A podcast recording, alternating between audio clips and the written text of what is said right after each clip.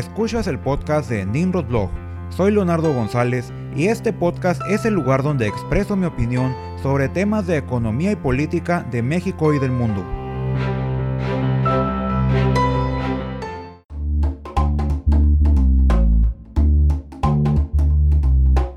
Bienvenidos al episodio número 23 del podcast de Nimrod Blog. El día de hoy hablaremos sobre federalismo,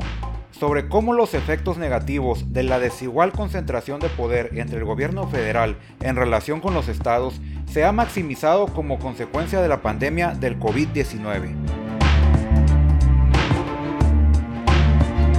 Las crisis sanitaria y económica provocadas por la pandemia del coronavirus han puesto en evidencia la desigualdad tanto económica como de voluntades de cada uno de los estados de México además de su limitada capacidad de acción ante un problema de la magnitud de la pandemia del coronavirus. Como todos lo sabemos, México es una república con un gobierno federal y estados que administran cada región del país, pero la realidad es que la desigualdad en cuanto a tamaño y capacidades entre el gobierno federal y los estados es abismal, incluso con los estados más poblados y los más fuertes económicamente. Por este motivo, a pesar de la voluntad de la mayoría de los gobiernos estatales por afrontar la pandemia y resolver los problemas locales que causó, la realidad alcanzó a todos los gobernadores de México, que intentaron crear acciones oportunas en ausencia de una respuesta del gobierno federal, pues simplemente su capacidad económica para implementar cualquier programa de emergencia es muy limitada ante las dimensiones de la pandemia del coronavirus y la única manera en que los gobiernos estatales lo pueden afrontar es con el apoyo del gobierno federal. El clímax de las tensiones entre gobernadores y el presidente López Obrador se vivió en la reunión de la CONAGO que se celebró esta semana en San Luis Potosí, donde los gobernadores manifestaron sus inconformidades, principalmente la retención de las participaciones de los estados por parte del gobierno federal, la politización del semáforo epidemiológico y la estrategia de seguridad.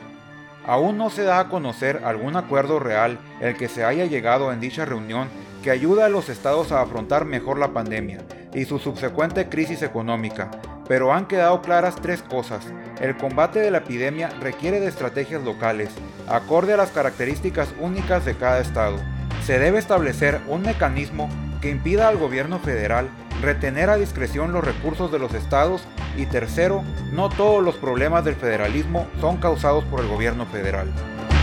Para ello, primero es necesario un poco de contexto. México es un país con una extensión territorial de casi 2 millones de kilómetros cuadrados, con más de 125 millones de habitantes, por lo cual resulta increíble el concebir cómo cada sexenio se implementan políticas que incrementan el centralismo en nuestro país y le restan poder y jurisdicción a los estados. Como lo mencioné anteriormente, México es una república federal, pero en realidad nunca ha funcionado como tal, desde sus inicios, nuestro país ha funcionado bajo la concentración del poder político y económico en Ciudad de México, con pequeñas excepciones como el pacto fiscal de los años 30 que le permitió a cada estado el cobro de impuestos, lo que les proporcionó cierto grado de libertad económica, pero esas leyes fueron modificadas en los años 70 con la intención de corregir casos en los que los impuestos estatales generaban doble tributación, y desde ese momento la recaudación de impuestos es facultad casi exclusiva del gobierno federal, distribuyendo una parte de lo recaudado entre los estados, a lo que se le conoce como participaciones estatales, cuya representación real de lo recaudado ha venido reduciéndose año con año y actualmente representan 26% de lo recaudado, o sea que la federación le devuelve solamente 26 centavos a los estados de cada peso que se recauda en sus territorios. Pero no todo ha sido culpa del gobierno federal. Como consecuencia de acuerdos entre gobernadores y el gobierno federal en las décadas de los 90 y los 2000, se le cedieron algunas facultades a los estados, como la educación y la salud, y como resultado de esto, hoy tenemos sistemas de salud y educación desiguales, donde los ejemplos de estados con buenos sistemas educativos y de salud son la excepción, y la mediocridad es la norma además de que los inmensos presupuestos que van de la mano con estos servicios han sido el objeto de millonarios desvíos de recursos que han provocado que al día de hoy contemos por decenas los gobernadores procesados, investigados o prófugos por desvío de recursos. Además de tomar en cuenta que el grave problema de inseguridad que vive México en estos momentos en gran parte es causado por las ineficiencias de los estados en acatar el problema, ya que la mayoría de los delitos son del fuero común, por lo que son jurisdicción de los ministerios públicos estatales, pues el sistema judicial y de procuración de justicia de México sí está casi completamente federalizado, haciendo hincapié en que además de la falta de voluntad de casi todos los gobiernos estatales por afrontar la inseguridad, esta no se resuelve en parte debido a la falta de recursos e infraestructuras suficientes para que cada estado garantice el cumplimiento de la ley en su territorio. Como consecuencia de la corrupción desenfrenada que caracterizó a los gobiernos estatales por lo menos en las últimas dos décadas, el presidente López Obrador, cuyos principales estándares de campaña fueron el combate a la corrupción y la austeridad, inició su gobierno implementando una serie de políticas públicas en este sentido,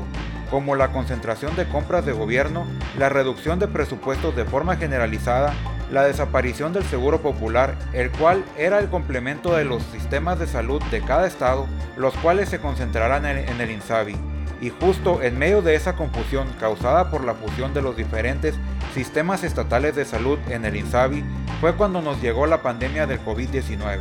Además de que las políticas de austeridad y de concentración de compras limitaron la capacidad de reacción del gobierno federal, y agravaron las condiciones sanitarias en todo el país en el principio de la pandemia. Esta falta de reacción del gobierno federal, causada por sus propias políticas públicas y la falta de una estrategia nacional que rigiera el actuar de todos los niveles de gobierno, provocó que los gobiernos estatales y municipales fueran quienes tuvieran que afrontar la pandemia desde el principio y a como a cada quien le pareció mejor, por lo que cada estado e incluso muchos municipios tienen sus propias estrategias y programas para la contención de la pandemia, lo cual ha provocado un constante roce entre los gobiernos locales y el gobierno federal, sobre todo ante la postura tan laxa casi de negación que ha tomado el gobierno federal ante la pandemia. Pero la razón por la que la mayoría de los gobiernos estatales tienen una estrategia diferente a la del gobierno federal, incluso de gobernadores emanados de Morena, es porque los gobernadores y los presidentes municipales,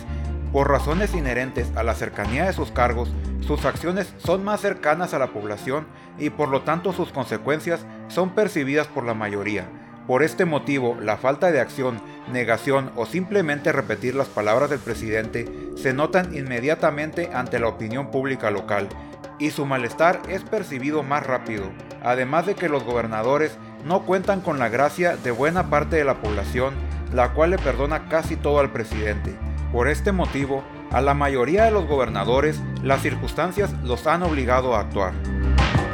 Y la falta de estrategias oportunas del gobierno federal, tanto para afrontar la crisis sanitaria como la completa inacción para reducir la crisis económica, ha provocado que las únicas medidas de contención sean las implementadas por los gobiernos estatales de todos los partidos, y conforme la pandemia se prolonga, queda a descubierto lo limitado de la capacidad de reacción de todos los gobiernos estatales, simplemente porque dependen de que la federación les entregue sus participaciones, las cuales representan casi la totalidad de sus presupuestos, además de que la retención de estos pagos por parte del gobierno federal ha agravado el problema aún más. Aunque estoy en completo desacuerdo con la solución planteada por el presidente López Obrador a la corrupción de los gobiernos estatales, centralizando aún más servicios como la salud y la educación, entiendo por completo el porqué de estas políticas, pues como lo expliqué anteriormente, décadas de corrupción de gobernadores y presidentes municipales hacen muy difícil el administrar a 32 gobiernos estatales, pero la solución a largo plazo siempre debe ser una mejor fiscalización a cada centavo de dinero público que se gaste en el país, sin importar quién lo haga, incluyendo al gobierno federal, organismos descentralizados, empresas paraestatales, universidades, partidos políticos, sindicatos, gobiernos estatales, gobiernos municipales, etc. Además de una mayor participación de los estados como proporción de los impuestos que se recaudan en sus territorios, pero condicionada a la absoluta fiscalización y a un incremento en la recaudación de impuestos estatales y municipales para balancear mejor los ingresos de los estados y que estos dependan menos de la federación. El tamaño tanto del territorio como de la población de México provoca que para que el país funcione eficientemente y se resuelvan de origen muchos de nuestros problemas estructurales, como la inseguridad y la economía informal, se requiere de gobiernos estatales con mayores recursos económicos y con mejor infraestructura para de esta manera ofrecer mejores servicios públicos a la población, aplicar en todo el territorio los programas federales y estatales y garantizar el cumplimiento de nuestras leyes a nivel local.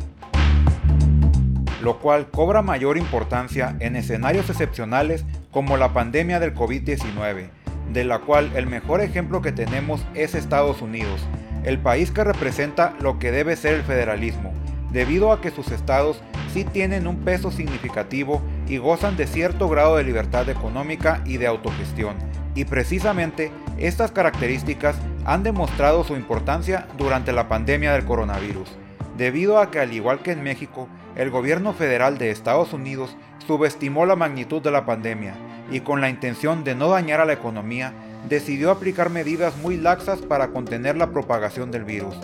Y fue ahí donde, al igual que en México, tuvieron que intervenir los estados. Y debido a que la capacidad económica, de infraestructura y administrativa de estos es mucho mayor que la de los estados de México, hoy podemos ver una disparidad en el impacto de la pandemia entre los diferentes estados de Estados Unidos, debido a que la disposición de algunos gobiernos estatales, principalmente de oposición al presidente Trump,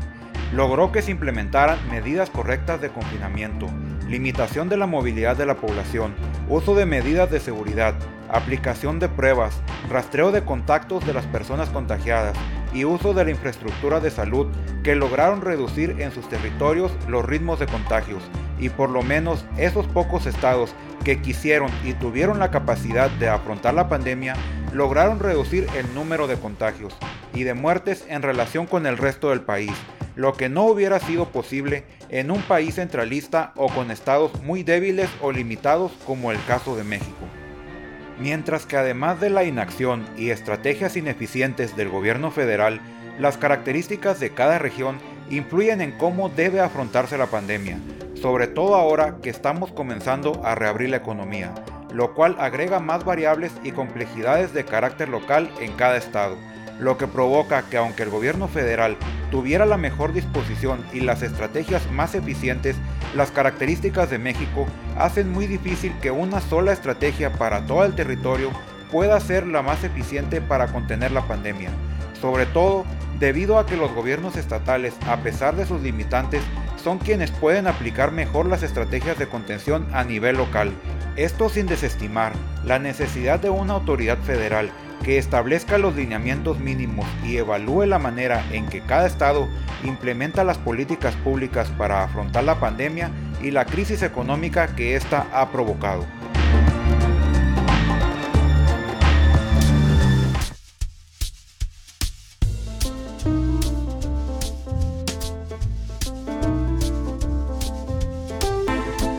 Muchas gracias por haber escuchado este podcast.